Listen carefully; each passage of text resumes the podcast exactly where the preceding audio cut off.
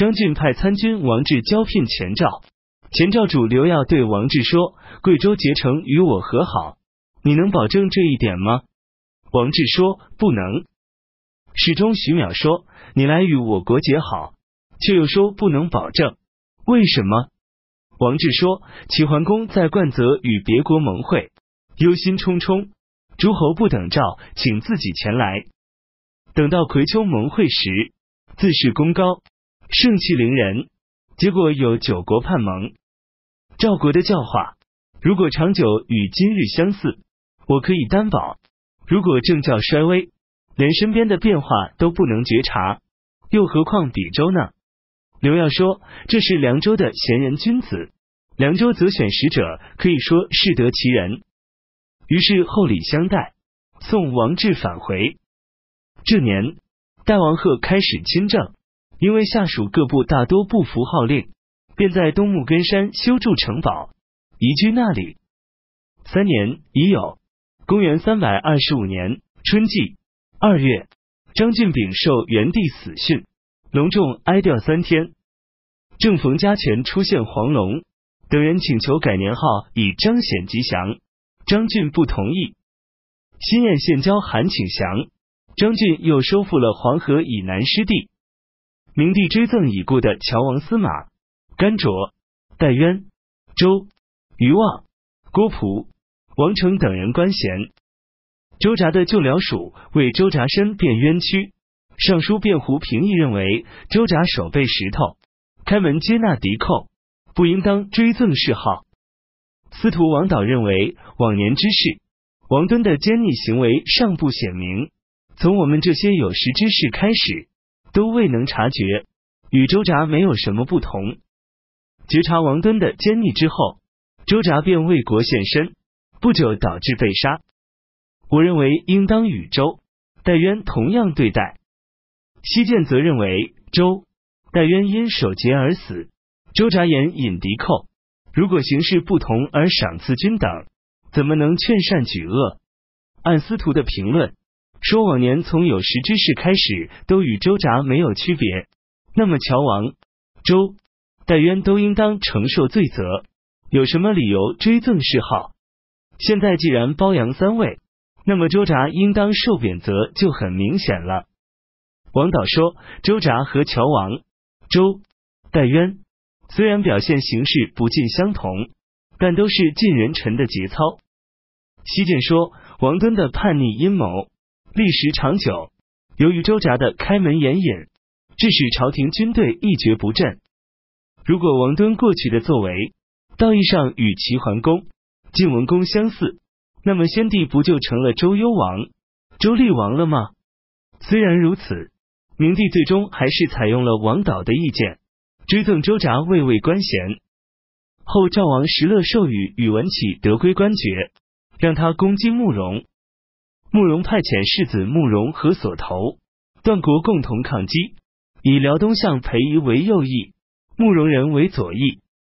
宇文启德归占据胶水拒抗慕容，兄长子之子宇文熙拔雄抵御慕容人。慕容人攻击宇文熙拔雄，将他斩杀。程胜和慕容合力攻击宇文启德归，大败敌军。宇文启德归丢下军队逃跑。慕容慕容人进入他的都城，派清兵追袭宇文启德归，越过国界三百多里才返回，尽数获得其国家的重宝，数以百万的畜产，归降的人民有数万。三月，段木故去。地断崖祭立。戊辰初二，明帝立皇子司马衍为皇太子，大赦天下。前赵主刘耀册立皇后刘氏。北羌王彭踞除归附前赵，后赵将领石佗从雁门经上郡攻击他，俘虏三千多部落，截获牛马羊一百多万头返回。前赵主刘耀派中山王刘越追袭。刘耀屯军富平作为声援，刘越与石佗在黄河沿岸交战，石佗被杀，后赵兵士死亡六千多人。刘越全数夺回被石佗俘获的人员续产返回。杨南敌攻取求池，抓获田松，带到面前。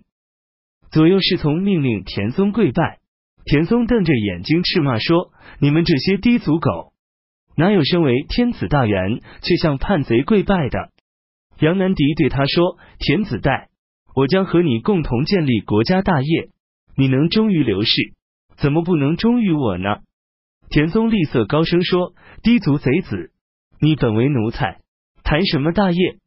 我宁愿做赵国的死鬼，不做你的臣下。”回身推开一人。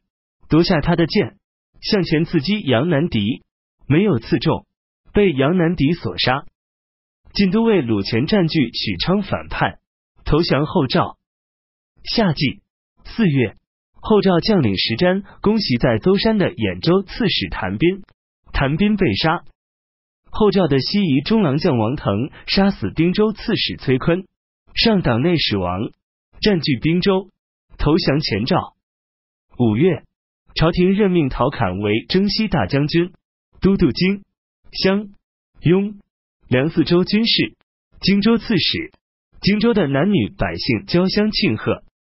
陶侃性情聪明敏锐，恭敬勤奋，整日盘膝正襟危坐，对军府中众多事务检视督察，无所遗漏，没有一刻闲暇。他常常对人说：“大禹这样的圣人，尚且珍惜每寸光阴。”至于一般人，应当珍惜每分光阴，怎能只求一游沉醉？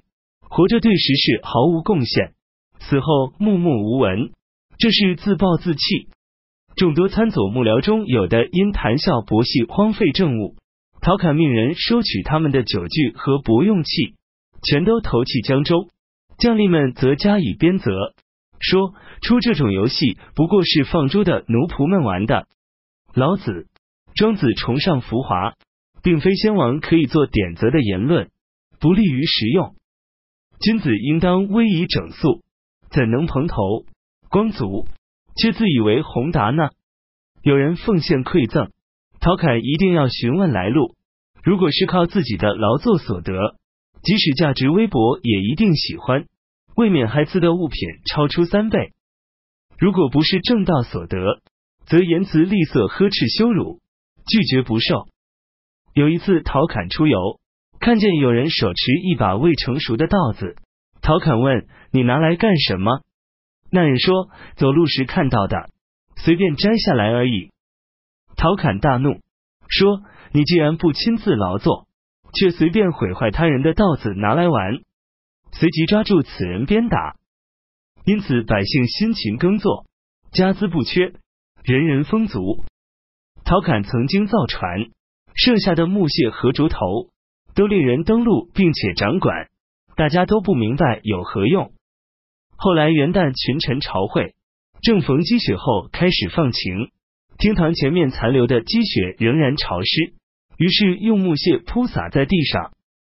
等到桓温攻伐蜀地时，又用陶侃所贮存的竹头做笋钉装配船只。陶侃治理事务的仔细和缜密。一向如此。